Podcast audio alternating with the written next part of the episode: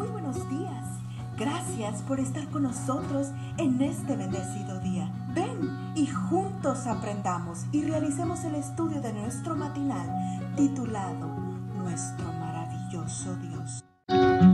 Bienvenidos a nuestro devocional hoy 17 de septiembre.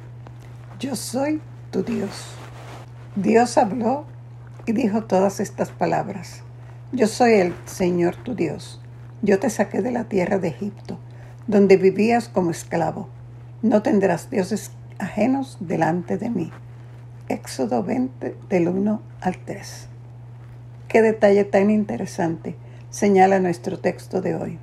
Antes de que Dios hiciera mención alguna de los diez mandamientos, le dice a su pueblo, recién liberado de la servidumbre egipcia, yo soy tu Dios. ¿Qué había hecho Israel para recibir tan enorme privilegio? Que sepamos nada en particular. No era el pueblo más numeroso, ni tampoco el más poderoso. Al contrario, era el pueblo más insignificante de todos. Sin embargo, el Ser Supremo les dice, yo soy tu Dios y ustedes son mi pueblo. ¿Sobre qué base se mantendría esta relación? Se mantendría mientras Él el Dios que los liberó de la servidumbre egipcia, fuese su único y verdadero Dios. Durante sus muchos años de esclavitud en Egipto, los israelitas se habían acostumbrado a adorar a toda una variedad de dioses. Por lo tanto, con el objeto de señalarles que Él no sería uno más en la lista de deidades, le dice de manera clara y contundente, no tendrás dioses ajenos delante de mí. ¿Comprendemos bien el profundo significado de este primer mandamiento? Lo que el Señor está diciendo a su pueblo aquí es que solo Él tenía derecho a ocupar el primer lugar en la vida de ellos. Si Jehová no podía ser el objeto exclusivo de su adoración, entonces sencillamente no podía haber relación alguna. ¿Por qué? Porque como dice Lauren Wade, el primer lugar es el único que le podemos dar a Dios en nuestras vidas. Sí, de verdad, Él es Dios.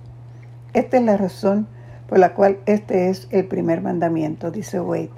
Todos los otros nueve se convierten en simples reglas morales, sin mayor poder que miles de buenas ideas, si no hemos dado a Dios el primer lugar. La implicación es sencillamente contundente.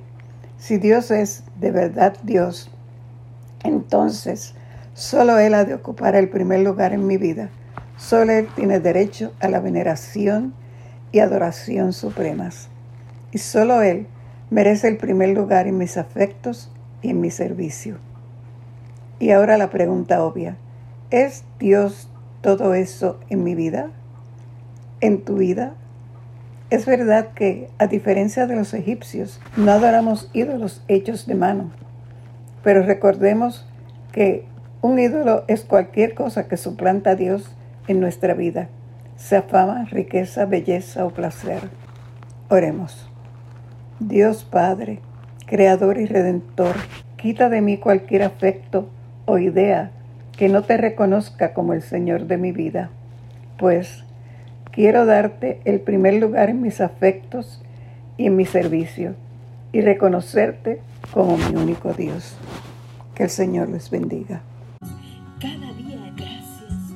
Gracias Dios por darnos la tranquilidad necesaria para enfrentar los retos, alegrías y dificultades de este nuevo amanecer. Porque el Señor tu Dios delle itarenti, concorso per numerare.